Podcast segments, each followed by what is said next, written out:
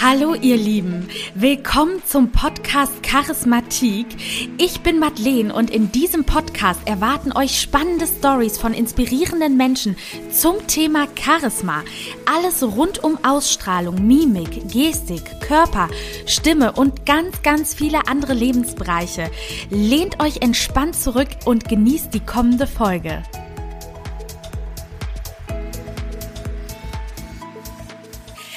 Liebe Annabelle, willkommen in meinem Podcast Charismatik.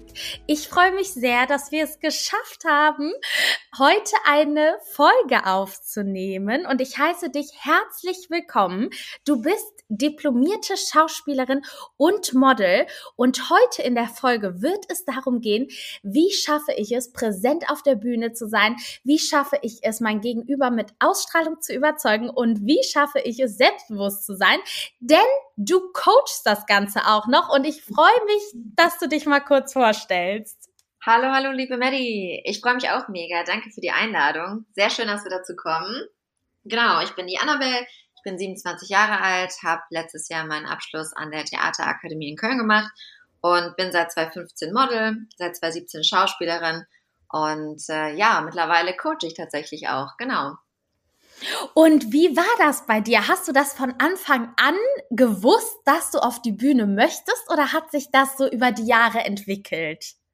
Ja, das ist lustig. Tatsächlich als Kind hatte ich immer schon so Ambitionen. Meine Oma meinte auch, wenn sie jetzt zurückdenkt, meinte sie, es ergibt so viel Sinn. Ich bin irgendwie auf irgendwelche Holzpflöcke gesprungen und habe gesagt, ich bin die Bundeskanzlerin von Deutschland und ich halte jetzt eine Rede und habe irgendwelche verrückten Sachen gemacht.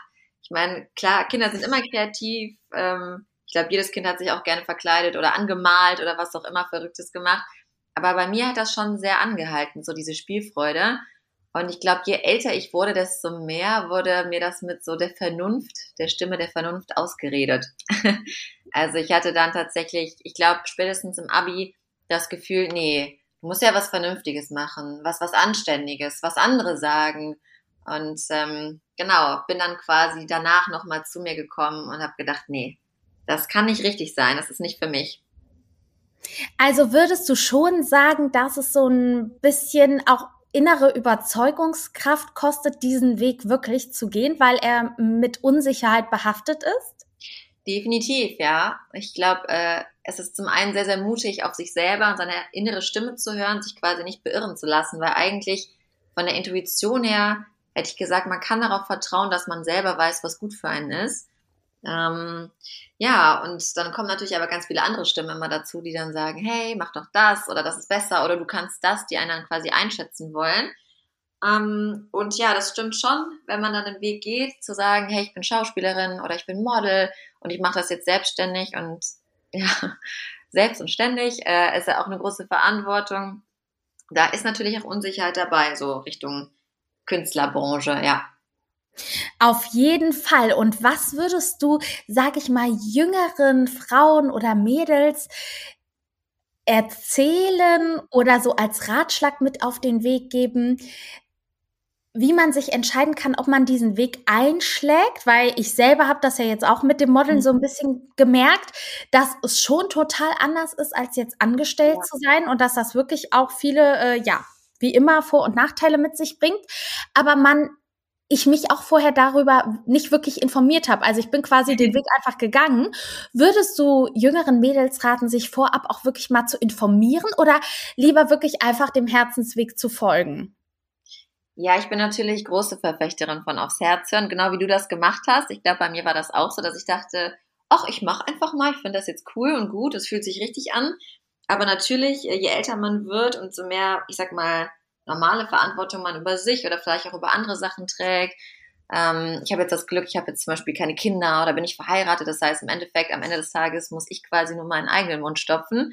Ähm, aber klar, man hat andere Verantwortung mit der Zeit. Deswegen sollte man schon so ein bisschen, wenn man kann, Kosten und Nutzen abwägen. Also, ja. Und wie ist das in Deutschland mit den Schauspielschulen? Jetzt mal so Interesse halber, wenn jetzt jemand sagt, du, ich möchte das auch gerne machen und das mhm. interessiert mhm. mich. Wie geht man da am besten vor? Wahrscheinlich ist der Markt doch komplett übersättigt mit irgendwelchen Schauspiel- und Medienschulen, oder? Also es gibt tatsächlich sehr, sehr viele, glaube ich, beziehungsweise es gibt natürlich viel Bedarf vor allen Dingen. Es gibt aber natürlich auch mehr Leute, die es machen wollen, als tatsächliche, die akzeptiert werden. Also ich habe schon auch von meinen ehemaligen Kommilitonen gehört, die haben sich an zig Schulen beworben, haben da echt harte Wege auf sich genommen, sind verteilt aus ganz Deutschland quasi rumgereist und haben es immer wieder probiert, haben vorgesprochen.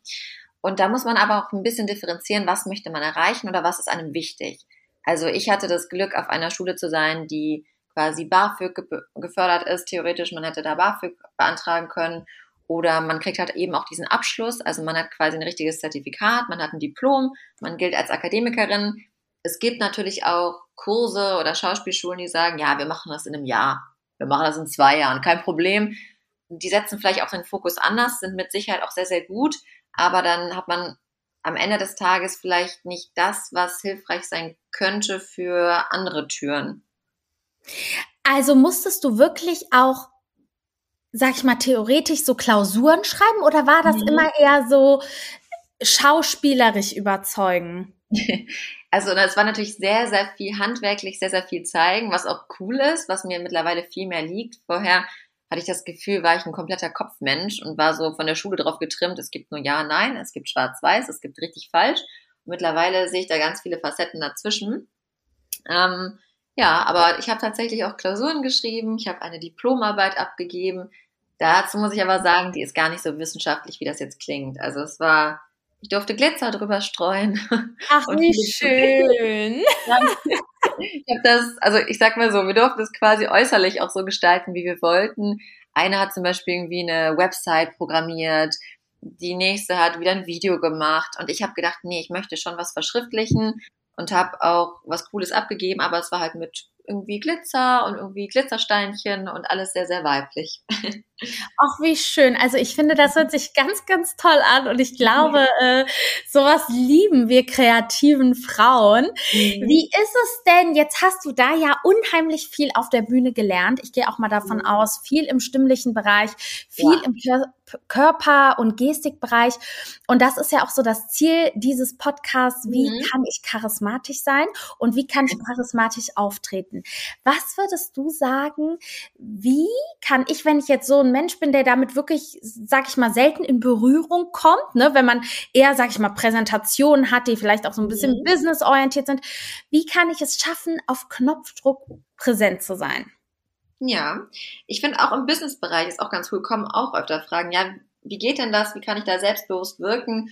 Und ich mag diesen Spruch, fake it until you make it, weil klar, man fühlt sich in manchen Situationen nicht automatisch wohl. Ich glaube, auch auf der Bühne, man hat Lampenfieber, man geht da hoch, man ist so ein bisschen nervös und das ist ja auch bei Präsentationen total normal.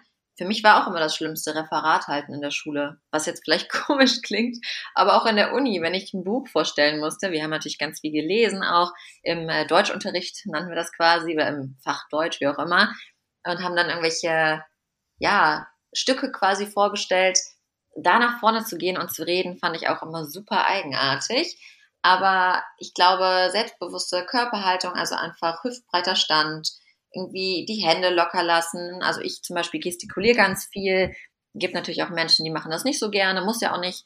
Aber einfach den Körper so ein bisschen durchlässig zu lassen. Also quasi einem zu erlauben, wenn man irgendwas bildlich darstellen will oder wenn man sich bewegen möchte, das nicht zu unterdrücken. Weil oft ist man ja wie so Bambi, wie so Reh im Scheinwerfer liegt und so, uh, hat so eine Schockstarre, wenn man Angst hat.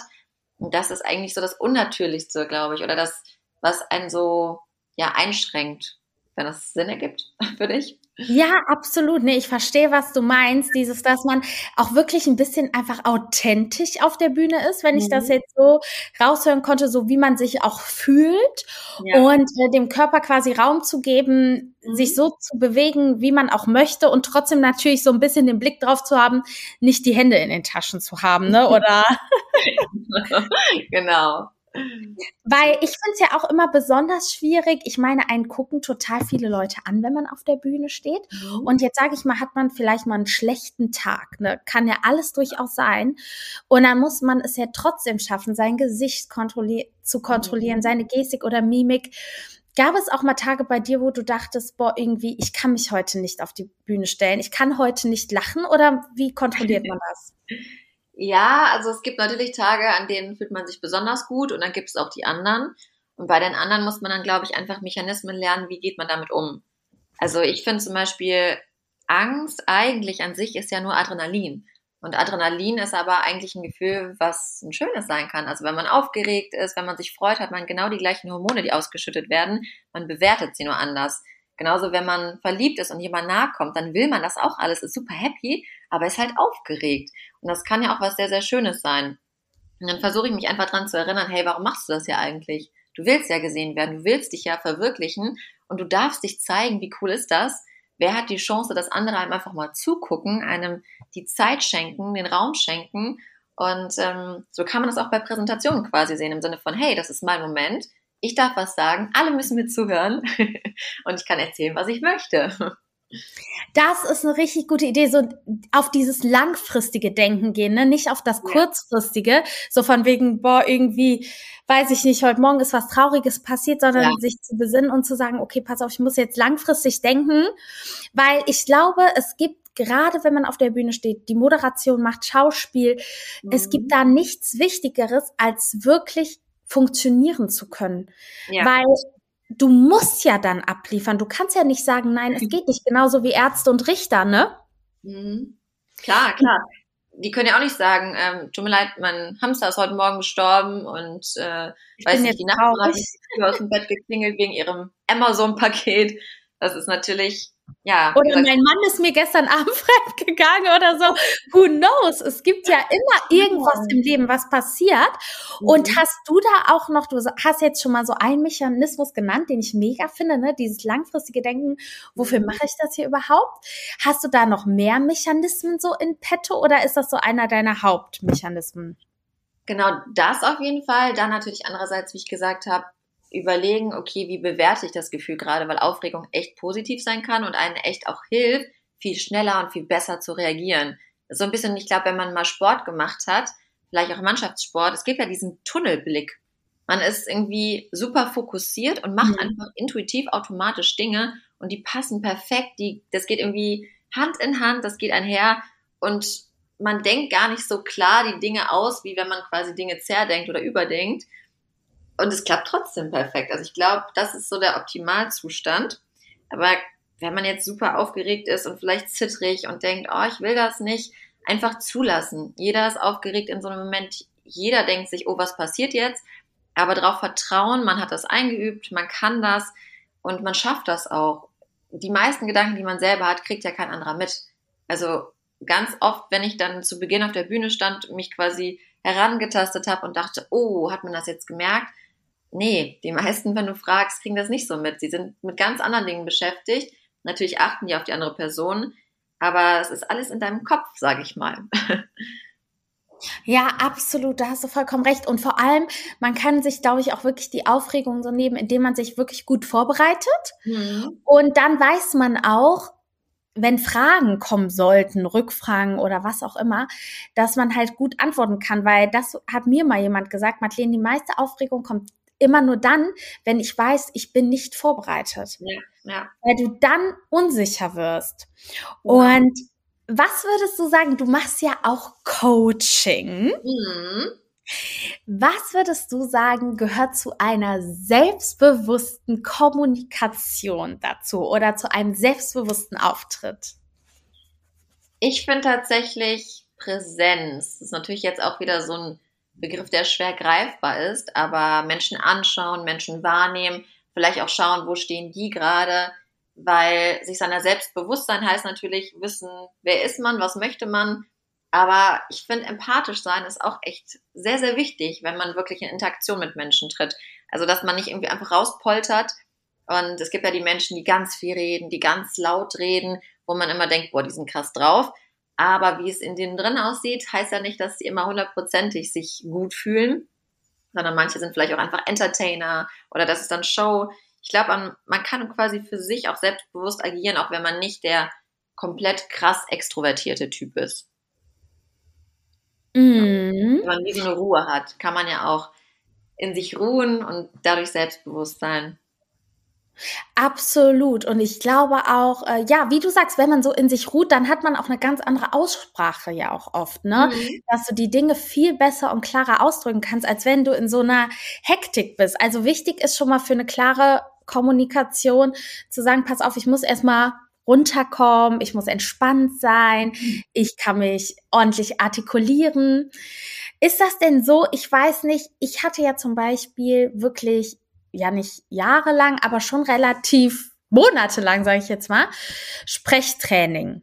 Cool, ja. Aber ähm, also nicht nur Sprechtraining, sondern auch Sprachtherapie, weil ich eine sehr hohe Stimme hatte.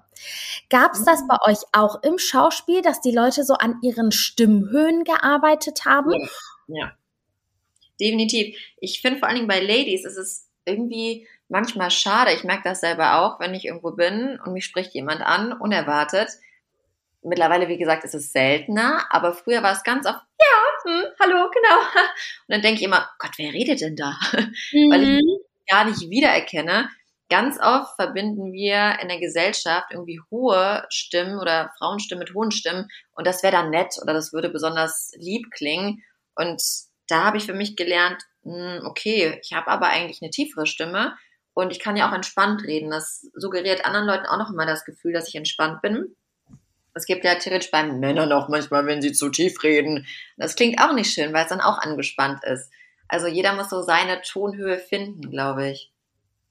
Und hast du da alleine dran gearbeitet bei dir? Also ich höre raus, du hast vorher auch so ein bisschen höher gesprochen. Ja, das ist äh, quasi hin und so wie gerade. Ja, das ist. da ja, wird wieder so genau. Ähm, tatsächlich ist das meistens eher in so kürzeren Kontexten, in irgendwelchen, wo man sich nicht so gut kennt mit Menschen. Ähm, allein dran gearbeitet? Nein. Also ich habe das wirklich in der Uni erst so alles Schritt für Schritt gemerkt, was da eigentlich dahinter steckt, weil viele Dinge macht man, glaube ich, unbewusst. Man macht sie einfach und solange nicht einer sagt, hör mal, was machst denn du da, denkt man da gar nicht drüber nach. Ähm, Absolut. Beispiel, ich hatte zum Beispiel, als sie mich vorgestellt hat, dein Name. Annabelle? Jetzt mal nicht als Frage. Annabelle? Nein, das ist keine Antwort. Das heißt Annabelle. Mein Name ist Annabelle. Da geht man mit der Stimme runter, das ist eine Aussage, das steht für sich, das ist auch selbstbewusst und präsent, dass man nicht irgendwie quasi mit der Betonung einer Frage antwortet auf eine eigentliche Frage, dass man einfach sagt, nee, so ist es. Ja, Ende der Geschichte. Genau, absolut. Ich hatte echt wirklich genau die gleichen Erfahrungen gemacht und könnte das auch so bestätigen. Dieses, dass vor allem, wenn man als, sage ich mal, als Frau aufgeregt ist oder so am Telefon, ich war dann immer so, wenn ich drangegangen bin, hi, so, ne? Mhm. Und nicht hallo oder hey. Und äh, ich musste das auch erst lernen und indem ich beispielsweise, ich sollte ganz oft Texte einsprechen, die per Voice aufnehmen oder per Sprachaufnahme und mir die dann nochmal anhören. Und ja. ich selber dachte immer nämlich, ich höre mich unfreundlich an, sobald ich den oh, ja. spreche. Ich weiß, was du meinst. Mhm. Und dann meinte halt meine Sprachtherapeutin auch immer die so, Madeleine, und jetzt hörst du dir die Sprachnachricht an und sagst mir, ob das unfreundlich klingt. Und eigentlich klang ich immer noch total hoch, obwohl ich ja. mir schon so tief vorkam. und äh, das kann ich auch nur so jedem auf dem Weg mitgeben, so dieses, wenn man sagt, pass auf, gerade die Frauen haben halt häufig das Problem, ja. wie du sagst, ne, die antworten in der Frage total drücken dadurch Unsicherheit aus, sich selber aufzunehmen, es abzuhören und es so lange einzusprechen, mhm. bis man mhm. sagt, pass auf, äh, eigentlich hört sich das gar nicht so unfreundlich an und ich spreche oh. einfach ruhig und tief. genau, ich kann ja auch super tief reden. Ich kann ja sagen, mein Name ist Annabelle, ich bin so und so vier Jahre alt. Das ist ja trotzdem eine warme, volle Stimme. Das heißt ja nicht, dass hoch ist dann nicht nett und tief ist unfreundlich. Also wenn das so wäre, dann wären ja alle Männer unfreundlich, weil die ja eher tiefere Stimmen haben. So ist es ja auch nicht. Nee, absolut. Und ich fand total interessant, die hat mir halt gesagt, dass es gerade bei Frauen auch häufig ein Schutzmechanismus sein kann mhm. von dem kleinen Mädchen her, weil wenn wir besonders lieb waren bei unseren Vätern, mhm. dann haben wir auch immer viel bekommen. Ja, okay. Und dass man das adaptiert bis, sag ich mal, ins Frauenalter, aber ni nicht ablegt. Verstehe. Und das ist der Fehler. Und das war super interessant. Und ich glaube das wirklich, weil man wollte immer noch so klein und jung klingen, weil man dachte, oh, ich bin ganz lieb und dann bekomme ich ganz viel und dann bekomme ich dies und bekomme das. Aber man hat dann den Punkt verpasst, wo man sagt, pass auf, das wirkt eigentlich gar nicht mehr. Ja, genau. Weil die Stimme wächst ja quasi auch mit. Die wird ja auch immer tiefer im Alter, beziehungsweise Gibt natürlich auch hellere Stimmfarben. Aber ja, da ist auch nochmal die Differenzierung, genau was du sagst, Sprechstimme, also unsere Stimme jetzt oder halt die Singstimme. Da darf man natürlich hochsingen, wenn man mag. Genau. Und was würdest du sagen, hast du so über Sprache oder Stimme so beim Schauspielern gelernt? So viel, es ist wirklich alles Technik. Also man kann alles, alles erlernen. Es gibt natürlich Ausnahmen, es gibt natürlich auch, ich sag mal, kranke Stimmlippen zum Beispiel, wenn da so Knötchen mhm. drauf sind, Bläschen. Aber das ist auch was, das lässt man ganz zu Beginn vom Schauspielstudium zum Beispiel gegenchecken und schaut dann eben, wie kann man darauf eingehen. Ich sag mal, bei uns war eigentlich 99 Prozent der Leute an der Uni in Anführungsstrichen mit einer gesunden Stimme. Das heißt, wir durften auch komplett alles üben, alles machen. Wir durften schreien lernen, wir konnten singen lernen, wir konnten tief sprechen, egal was, hauchen, flüstern, was ist gut, was ist schlecht für die Stimme. Und tatsächlich dieses in der Tonhöhe sprechen, die quasi einem nicht gegeben ist, also zu hoch, zu tief, ist dauerhaft stimmschädigend. Deswegen ist es wirklich am besten für einen selber auch drauf zu hören, okay, wie klinge ich denn entspannt oder wie kann ich das lernen, entspannt zu klingen, auch wenn es sich vielleicht erstmal ungewohnt anfühlt, äh, weil das am gesündesten ist. Würdest du sagen, dass jeder Mensch heutzutage mhm. äh, das mal gegenchecken lassen sollte, weil ich habe das auch gemacht, äh, weil ich ja dieses Sprachtraining hatte. Wir haben da auch gelernt, was da alles für Krankheiten geben kann. Ja. Und ich meine ganz ehrlich, dadurch, dass ja die Frauen so emanzipiert sind und jeder irgendwie arbeitet, wir alle äh, zigmal am Tag Voices machen und wir alle mit unserer Stimme, habe ich das Gefühl, auch noch mal mehr interagieren als früher. Weißt du, was ich meine? Ja, mhm. Findest du, das sollte jeder mal checken lassen? Also ich glaube, das geht eigentlich echt unkompliziert. Bei mir habe ich mich beim HNO angemeldet, gesagt, Freunde, ich brauche das und das, ich studiere Schauspiel, die wussten direkt, worum es geht. Und das ist einfach nur quasi Stäbchen rein, hier irgendwie mal Licht anmachen, mal A machen. Ich meine, angenehm ist es nie, glaube ich, wenn man die Zunge komplett daraus äh, hat und irgendwie so ein Holzplättchen im Mund, aber es ist auf jeden Fall wert. Genau. Und es ist natürlich auf jeden Fall auch wert, was du sagst, in so einem professionellen Rahmen vielleicht mal gegenchecken zu lassen. Rede ich gesund? Weil was mir ja so oft auffällt, auch bei meinen, ja, bei meinem Umfeld ehrlicherweise, das sind dann vielleicht Lehrer oder Lehrerinnen und die reden den ganzen Tag und die müssen auch mal laut werden, die müssen Grenzen setzen und schreien und sagen, stopp, bis hierhin noch nicht weiter. Die kommen nach Hause und die Stimme ist weg. Oder die müssen erstmal. Tee trinken, weil sie heiser sind. Und da merkt man, oh, schade, dass eigentlich Menschen, die auch im Beruf viel, genau wie du sagst, reden müssen, da nicht so ein Training nochmal bekommen. Auch nicht so ein Support vom Arbeitgeber oder mhm. so, ne? Ja. Weil das ist, das ist zum Beispiel auch das, was mein Thema war. Ich habe halt immer das Feedback bekommen, meine Stimme ist zu hoch und ich werde nicht ernst genommen und etc. pp. Aber sag ich mal, intern gibt's dafür keine Unterstützung. Man muss sich das wirklich extern suchen. Mhm. Und ich kann das schon so im Nachhinein Frauen ans Herz legen. Es ist zwar irgendwie, finde ich, ein bisschen ein harter Weg, weil ich hatte auch immer das Gefühl, boah, dann bin das ja nicht mehr ich, wenn ich anders spreche.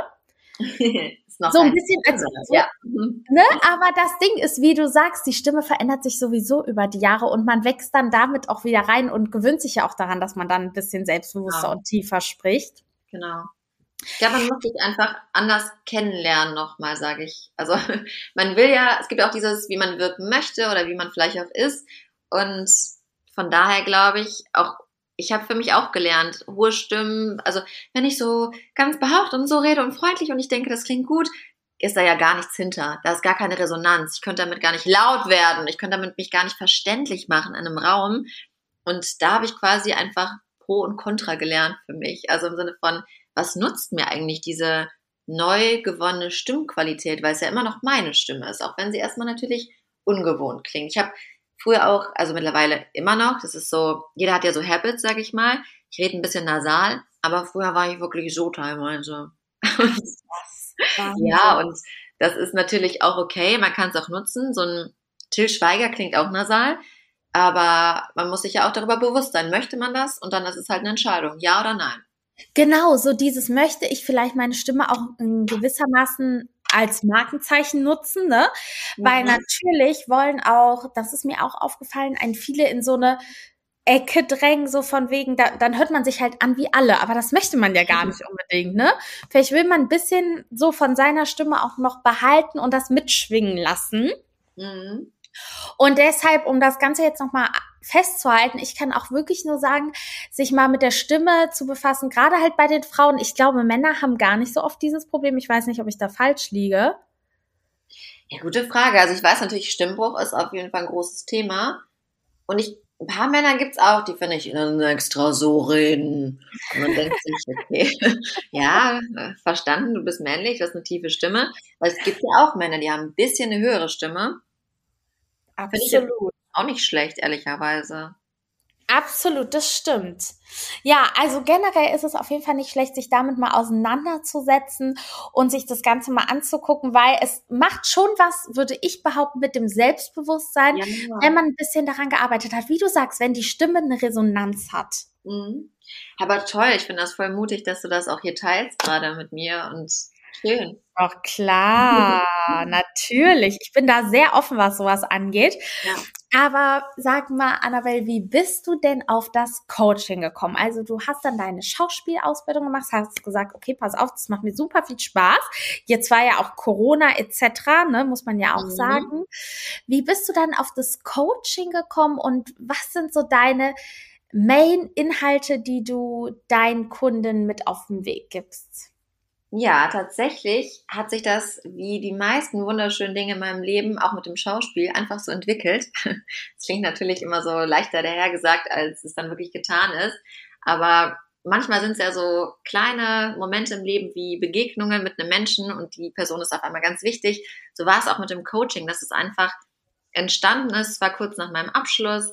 Ich habe ja, wie gesagt, seit 2015 schon gemodelt, habe da Erfahrung gesammelt habe ähm, 2017 mit dem Schauspiel eben auf der Bühne angefangen, war auch schon vor ja, normalen TV-Formaten, vor einer normalen Kamera, sag ich mal, einer Fernsehkamera und ähm, habe da Erfahrung sammeln können und habe dann jemanden kennengelernt, die liebe Miriam, die ja auch an einem Podcast schon war.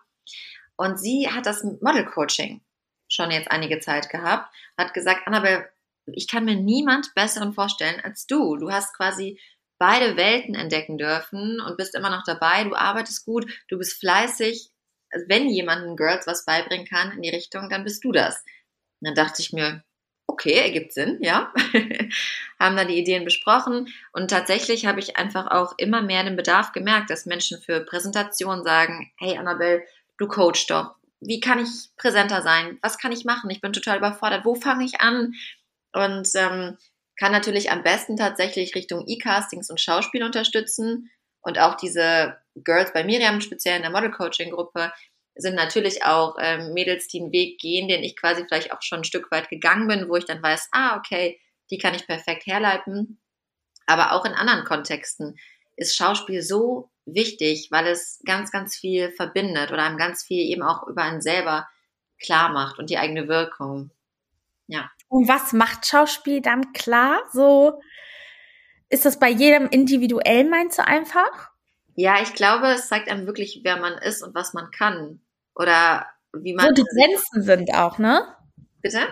Wo so die eigenen Grenzen auch sind, hätte ich jetzt so gedacht. Ja, genau. Aber eigentlich ähm, ist es sehr schön, die auch zu überschreiten, sage ich mal, um dann eben für sich selber zu merken, okay, war vielleicht halt so wild. Genauso mit Aufregung. Das ist eigentlich nur eine Grenze, die man sich im Kopf setzt. Und wenn man etwas, glaube ich, richtig doll will und der Bauch die ganze Zeit sagt, mach es, aber der Kopf ist, nee, nee, nee, nee, dann sollte man nicht immer auf die Kopfstimme hören, finde ich. Mhm. mhm. Ja. Und wie ist das? Du hast dich jetzt auch schon lange gemodelt. Mhm. Findest du, dass dir das Schauspiel beim Modeln hilft oder das Modeln fürs Schauspiel? Also kannst du dir von beiden Seiten sowas abgewinnen, sag ich mal? Ja, extrem. Also ich habe leider, und das hat mich auch, ähm, boah, das war so Running Gag an meiner Uni.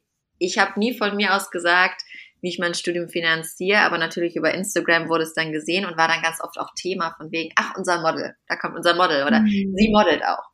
Und dann sollte ich quasi immer, wenn es um feminine Bewegung ging, um irgendwie Posing, um königliche Figuren auch, ne, von wegen stark nach außen hin, weiblich, durfte ich quasi mal zeigen. Oder wenn es um Gänge ging, ja, du kannst doch super laufen, zeig doch mal. Habe ich auch gerne gemacht. Also da hat es natürlich geholfen, dass ich quasi wie schon so eine Art Rollenprofil vielleicht auch hatte. Und andersherum hat es mir aber ehrlicherweise noch viel mehr geholfen. Also Schauspiel hat mir im Alltag geholfen, wie gesagt, ich kann in die Bäckerei gehen und bin nicht mehr, äh, ja, ähm, für mich, sorry, ähm, ein, ein Mohnbrötchen, sondern ich gehe rein und sage, hallo, ich nehme ein Mohnbrötchen bitte. Also es ist halt ganz anders, wie ich mich verhalte, wie ich mich dadurch auch fühle.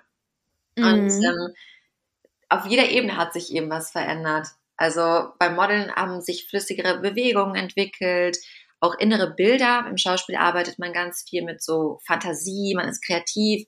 Zum Beispiel eine meiner Lieblingsübungen, die auch vor Präsentationen, Auftritten immer hilft, dass man sich vorstellt, man strahlt, dass in einem drin quasi zum Beispiel im Kopf etwas ist, was will raus. Das ist wie so eine Sonne und dann strahlt das durch die Ohren, es strahlt durch die Augen, es will quasi aus jeder Körperöffnung raus.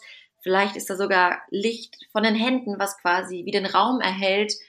Und das gibt mir immer so ein schönes Gefühl, wenn ich dann rausgehe, weil ich das Gefühl habe, ich habe den anderen was zu schenken, ich strahle.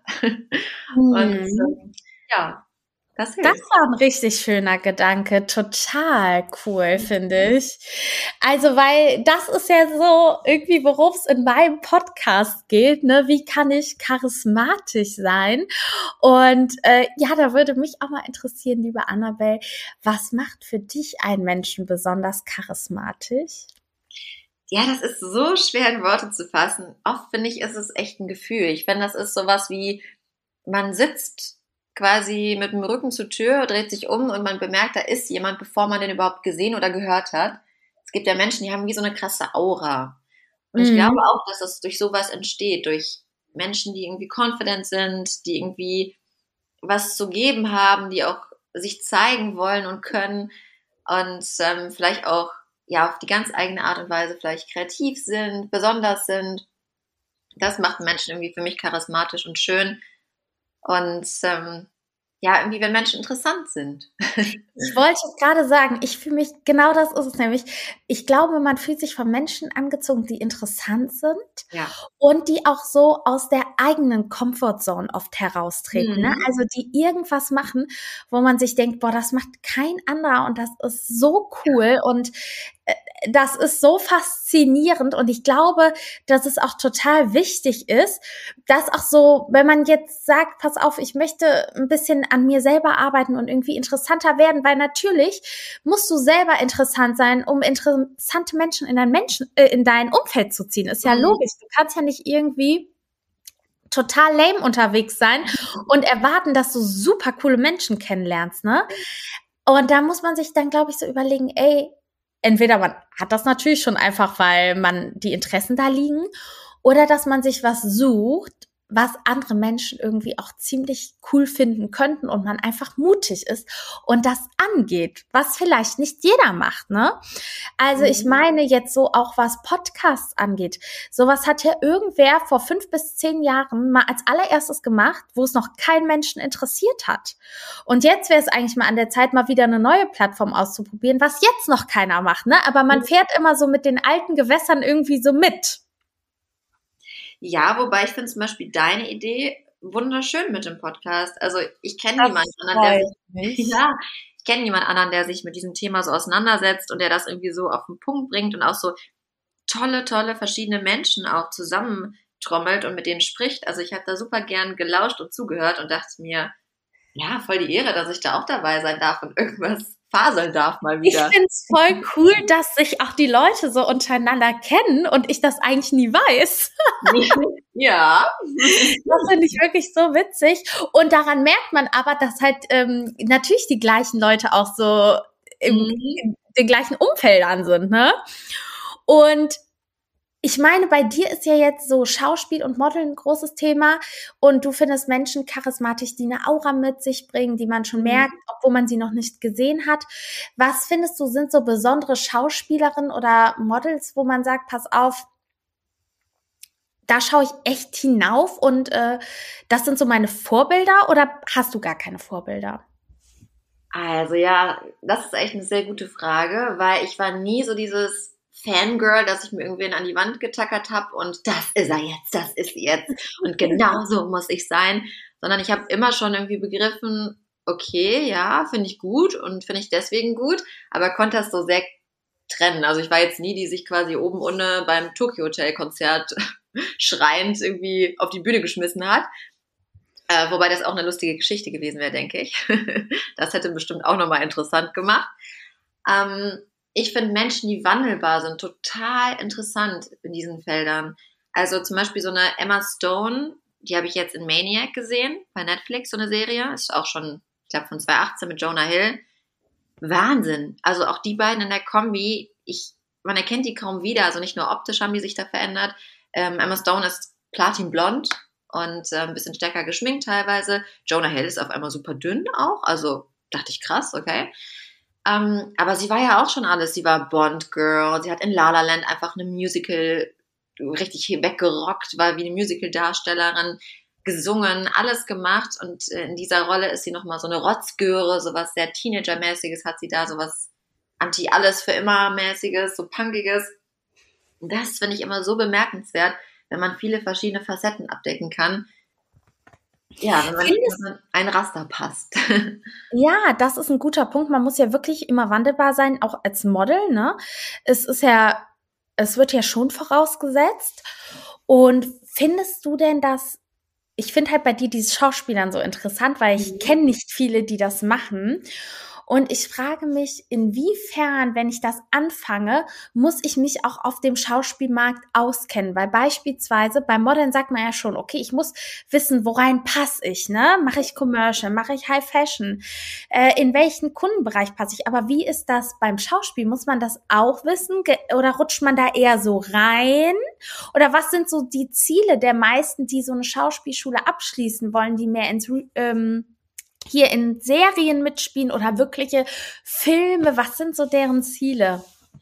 Ja, ich glaube, da trennt sich so ein bisschen die Spreu vom Weizen manchmal. Ich glaube, natürlich der Grundgedanke bei jeder künstlerischen Sache, beim Modeln, beim Schauspielern, vielleicht auch bei, in Anführungsstrichen, Daily 9-to-5-Jobs, ich will mich verwirklichen. Ich will was aus mir machen. Ich will die beste Version meiner selbst sein. Und das ist auch genau richtig. Ich glaube aber natürlich neben diesen künstlerischen, ah, ich spüre jetzt das und so muss es sein, muss man dann irgendwann halt auch, genau wie du sagst, so die Facts kennen. Okay, wie sehe ich mich? Was sehen andere in mir? Was kann ich leisten? Was vielleicht ein Bereich, wo ich nicht reinpasse? Und dann eben gut und schlau sein und schauen, klar kann man Glück haben, dass man eine Agentur, auch eine Schauspielagentur findet, die sagt, boah, wir vermarkten dich jetzt von vorn bis hinten und das ist dein Ding, das ist dein Weg, den musst du gehen dann hat man einfach so viel Glück gehabt. Mega. Ähm, aber natürlich kann man auch an sich selber irgendwie feilschen und schauen, dass man jetzt speziell beim Schauspiel sich auf Plattformen anmeldet, mit Leuten vernetzt, auf vielleicht auch jetzt, wo Corona quasi dem Ende entgegengeht und es wieder möglich ist, zu Veranstaltungen geht, einfach ja mal Leute antextet, die vielleicht auch wichtig sind oder mal Caster anschreibt, auch mit Schauspielagenturen in Kontakt tritt, das wird vielleicht auch nicht direkt klappen, dass einen irgendwer annimmt oder so, aber ich sag mal, every no brings you closer to a yes. Oh ja. Also das heißt, das ganze Schauspiel läuft auch viel über Agenturen ab, wenn ich dich da jetzt richtig verstanden habe. Also ja, mh, es gibt quasi nicht wie beim Modeln pro Bundesstaatenagentur oder dass man eine Mutteragentur hat, sondern man hat eine Agentur fürs Schauspiel Ende. Diese Agentur muss man auch erstmal finden, die einen aufnimmt. Man braucht wirklich auch gutes Material dafür. Also, dass man schaut, okay, in Deutschland gibt es ein About Me-Video, da kann man was zu sich erzählen, man kann zeigen, wer man ist, man kann zeigen, was man quasi abseits der Bühne oder des Fernsehens macht. Und dann gibt es eben Demo-Reel oder so ein Show-Reel quasi, da kann man auch Szenen einsprechen und ja, zusammenschneiden, zeigen, was man quasi schon entweder auch im Fernsehen gemacht hat oder eben ähm, ja für sich was drehen, vielleicht auch bei Workshops oder mit Freunden, je nachdem, wie einem das quasi möglich ist. Da ist auch nochmal so die Unterscheidung wirklich Bühne, also Theater, da würde man kein Showreel machen oder ein anderes, als jetzt für speziell nur Film, Fernsehen. Also ist es dann so, dass du nur an Castings teilnehmen kannst, sobald du eine Agentur hast? Oder kannst du es auch ohne Agentur als Schauspielerin ja, schaffen? Klar, wenn man schlau ist und sich Plattformen irgendwie sucht, wenn die Agenturen alle sagen, nee, ist nicht, hat man ja trotzdem Traum und eine Vision. Und dann kann man halt schauen, okay, will ich weitermachen? Will ich mich vielleicht selbst vermarkten? Mache ich Schauspielerbilder, also Porträtbilder bei Fotografen, die irgendwie gut das Gesicht zeigen? Schauspielerbilder sind ja auch oft keine klassisch, in Anführungsstrichen, schönen Bilder. Das sind Bilder, da erkennt man dann auch die Poren oder auch mal Falten. Man verzieht vielleicht mal das Gesicht. Man zeigt halt eben starken Ausdruck. Und ähm, genau das kann man zeigen. Bei Instagram zum Beispiel, man kann auch angeben, wo die Interessen sind, wenn man schon eine Ausbildung hat, dass man die gemacht hat oder wo man die gemacht hat. Man kann ja, ich finde heutzutage echt coole Sachen machen, eine Website für sich irgendwie organisieren und da Videomaterial hochladen weiterhin irgendwie am Ball bleiben, Workshops besuchen. Und ähm, es gibt ja auch sowas wie Jobwerk oder Stagepool. Ja, da kann man sich auch anmelden und auch nach Jobs suchen und mit Kunden in Kontakt treten. Das finde ich auch echt interessant mit diesen Videos machen. Ich bräuchte mhm. auch unbedingt so ein Video. Ja. Aber da frage ich mich immer, wie kommt man an die Leute, weil so Fotografen, ne, mhm. finde ich, findet man ja recht schnell in der Modelbranche, dass man sagt, okay, ich brauche ja. irgendwie Polos für eine Setcard. Aber selbst da ist es als Curvy nicht so einfach wie normal. Das muss ich Ach, wirklich dazu sagen. Mm -mm. Okay. Nicht jeder Fotograf möchte Curvy fotografieren, weil das kommt jetzt jetzt immer mehr, mhm. aber die wollen das gar nicht so gerne immer. Krass. Und ja, das ist wirklich so. Und da würde mich mal interessieren, bei dieses Video drehen und so, das ist ja auch alles recht teuer, ne? Ja. ja. Also das ist ja jetzt, das hört sich so einfach an, aber man muss mal ganz klar sagen, das kostet ja wirklich Geld, sich da erstmal auf dem Markt zu positionieren, ne? Man hat also finde ich heutzutage, wenn man ein gutes Handy hat, auch natürlich die Möglichkeit, mit dem Handy ein professionelles About Me Video zu drehen. Man kann schon sagen, okay, ich setze mich jetzt mal hin, ich schreibe ein Konzept, was möchte ich zeigen, wer bin ich. Man kann auch ein Selfie-Licht mal organisieren und wenn man auch, ich sag mal, ganz knapp im Budget ist, auch von der besten Freundin oder dem besten Freund ausleihen oder rausgehen, wenn so wie heute mal die Sonne scheint. Das geht auch alles für den Anfang. Das ist auch vollkommen legitim und in Ordnung. Vor allen Dingen, wenn man am Anfang der Karriere steht und vielleicht auch schon ganz viel in andere Dinge investiert hat, ist es natürlich nie schlecht weiter zu investieren, aber wenn gerade die Möglichkeiten eben ausgeschöpft sind, kann man trotzdem seine Möglichkeiten da ja, mit dem Handy ganz gut umsetzen. Man muss es halt nur wollen. Genauso mit dem, ich sag mal, Demo-Showreel. Das ist auch wichtig sonst dreht man für sich halt mit einer Freundin Szenen. Dann setzt man die quasi mit dem Rücken zur Kamera, man schaut, dass es gut ausgelichtet ist, dass die Position super ist. Ist das ein starker Dialog? Kann man da was zeigen? Kann ich da vielleicht mal auch, am Anfang bin ich glücklich, dann werde ich aber sauer und verlasse vielleicht die Szene und muss schauen, dass man gut rüberkommt. Und sobald man vielleicht auch schon ein, zwei Jobs an Land gezogen hat und sich denkt, okay, das Geld halte ich jetzt einfach nochmal zurück und lege einen Teil davon weg, damit ich eben ein gutes Video drehen kann, ja, dann kann das natürlich auch schon mal vierstellig kosten, vielleicht auch sogar noch viel mehr. Aber es ist es am Ende des Tages wert. Es ist ja wie ein Invest in die Zukunft, wenn man das ernsthaft angehen möchte. Also das heißt, ich höre raus, wichtig beim Schauspielern, um sich selbst zu vermarkten, ist zum einen ein About Me-Video auf der mhm. eigenen Website, wo es darum geht, wer ist man, was macht man, genau. wo will man hin, etc. Und das andere ist ein Showreel, wo ich zeige, was kann ich an schauspielerischen Qualitäten ja. innerhalb kürzester Zeit quasi abliefern. Perfekt, genau. Weil das ist auch was, es gibt so Seiten wie Crew United, Schauspielervideos, da gehen auch die ganzen Leute aus der Branche drauf, da sind auch viele registriert, da kann man sich platzieren und wenn jemand zum Beispiel den Namen eingibt, ist es ja wichtig, wer ist die Person? Die möchte ja was über dich erfahren, dass sie dich auch findet. Und wenn da so ein Video, ein Bewegtbild ist, ist das natürlich prima, weil dann hat sie schon mal ein Gefühl, ah, okay, das kann die Person also umsetzen oder das hat sie schon gemacht und das ist viel greifbarer als einfach nur so ein Foto, sage ich mal. Ich verstehe. Und dazu kommen dann noch die schauspielerischen Fotos und dann hat man sich so äh, aufgestellt, richtig? Genau, genau. Also es ist natürlich auch wichtig, dass die Fotos aktuell sind, dass man da mal ein bisschen was verändert wenn man umzieht, dass man im Profil auch nochmal was quasi nachjustiert und dann hinschreibt, ja, ich wohne jetzt aber in Berlin und nicht mehr in Köln oder ich bin jetzt nach München gezogen. Das ist mhm. natürlich auch für Leute, die Projekte umsetzen, sehr wichtig. Und da gibt es auf diesen Plattformen auch Möglichkeiten. Da sind dann zum Beispiel irgendwelche ähm, Filmschulen, die wollen mal günstige Projekte machen und dann heißt es quasi nicht von Anfang an, es gibt eine riesen Gage, aber es gibt dann die Möglichkeit, eben auch Erfahrungen zu sammeln und auch vielleicht super geschnittene Szenen dann zu haben fürs Demomaterial. Ich verstehe. Okay. Mhm. Ja, danke, liebe Annabelle, dass du mhm. das so schön nochmal zusammengefasst hast, weil das hatte ich wirklich noch nicht in meinem Podcast, das Thema Schauspiel. Cool. Und vor allen Dingen möchte ich natürlich auch Menschen dazu inspirieren, äh, den beruflichen Wechsel anzustreben, der natürlich auch nicht immer einfach ist. Nur ich mache das deshalb, weil ich es auch gemacht habe und weil ich glaube, dass man damit langfristig gesehen glücklicher wird wie du es auch sagst, wenn man so seiner inneren Stimme folgt. Und natürlich ist das wirklich, ähm, sag ich mal, die kreative Branche und die selbstständige Branche.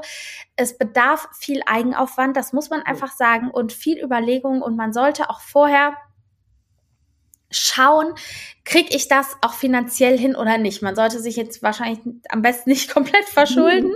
Mhm. Es ist einfach was anderes, weil man schon erst mal investieren muss, bevor man wirklich ähm, was zurückbekommt. Ne? Aber ich finde schon, dass jeder seinen Weg gehen sollte und fand es nochmal total interessant, dass du aufgeführt hast, wie kann ich eigentlich Schauspielerin werden? Und man sieht es ja, es schaffen ja auch viele Leute, ne? Also ich meine ganz ehrlich, es gibt so viele Serien, es ist ja es ist ja wirklich so auf Netflix, es kommen immer neue Sachen. Also es ist ja nicht mehr so nicht transparent wie früher. Weißt du, was ich meine? Ja, das stimmt. Früher war es vielleicht ein bisschen mehr so Elite, dass man dachte, ah, da kommt man niemals hin, man weiß nicht wie. Mittlerweile gibt es ja auch mehr Menschen, die, genau wie du sagst, vielleicht so beide Wege gehen, die vielleicht einen Teilzeitjob haben und noch was Kreatives an der Seite machen oder die halt eben, was weiß ich, quasi das so ruhig angehen lassen und sich bei beiden mal informieren, was passt vielleicht besser zu mir und dann sich halt auch was aufbauen nach und nach, ne? Ja, genau, weil es ist einfach so, dass durch diese äh, digitale Welt man ja selber auch total viel machen kann, ne? Mhm. Und selber total aktiv werden kann, was ja früher auch nicht so möglich war, wo man wahrscheinlich einfach wen brauchte, der einen pusht. Und jetzt kann man sich halt selber enorm pushen. Genau, ja.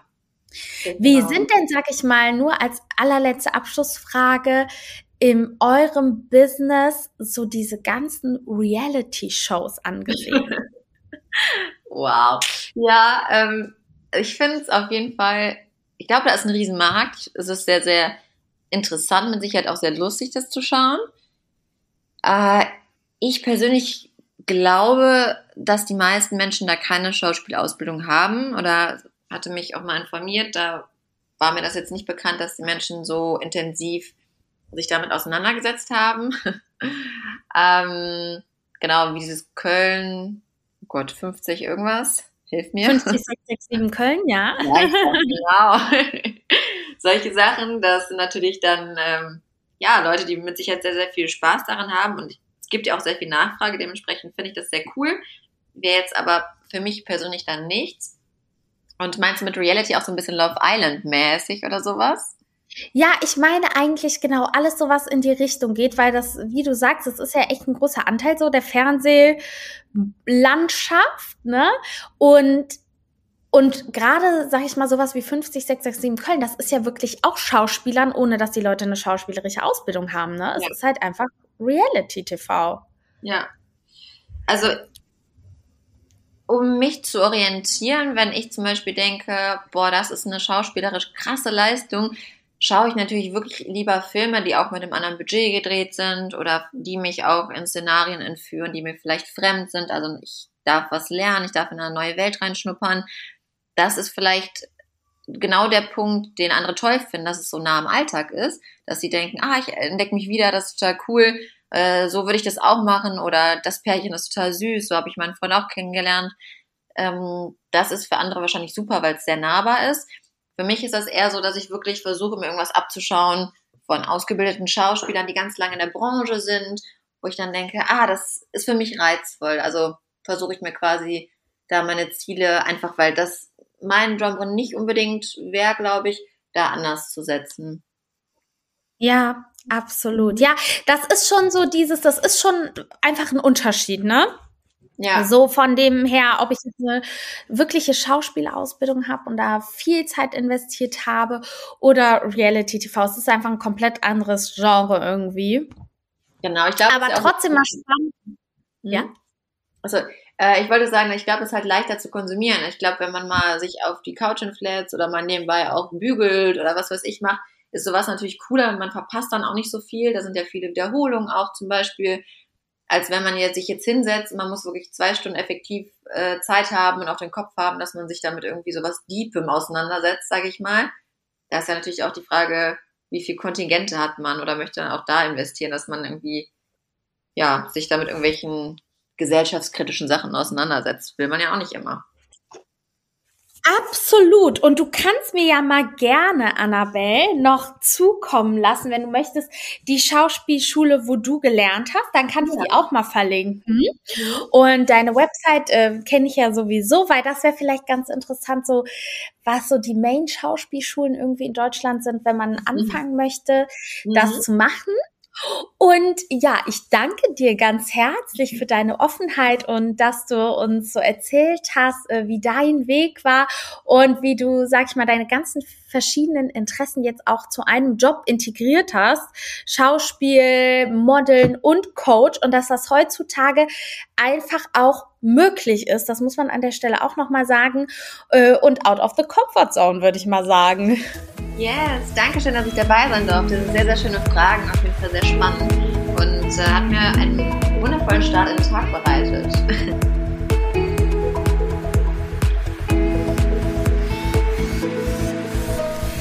Ihr Lieben, ich hoffe, ihr hattet ganz viel Spaß beim Zuhören dieser Folge und konntet für euch noch einen Mehrwert daraus mitnehmen. Hinterlasst mir sehr gerne Feedback und Bewertungen oder schreibt mir eine E-Mail bei Fragen und Anregungen. Ich hoffe natürlich bis zum nächsten Mal und sage bis bald.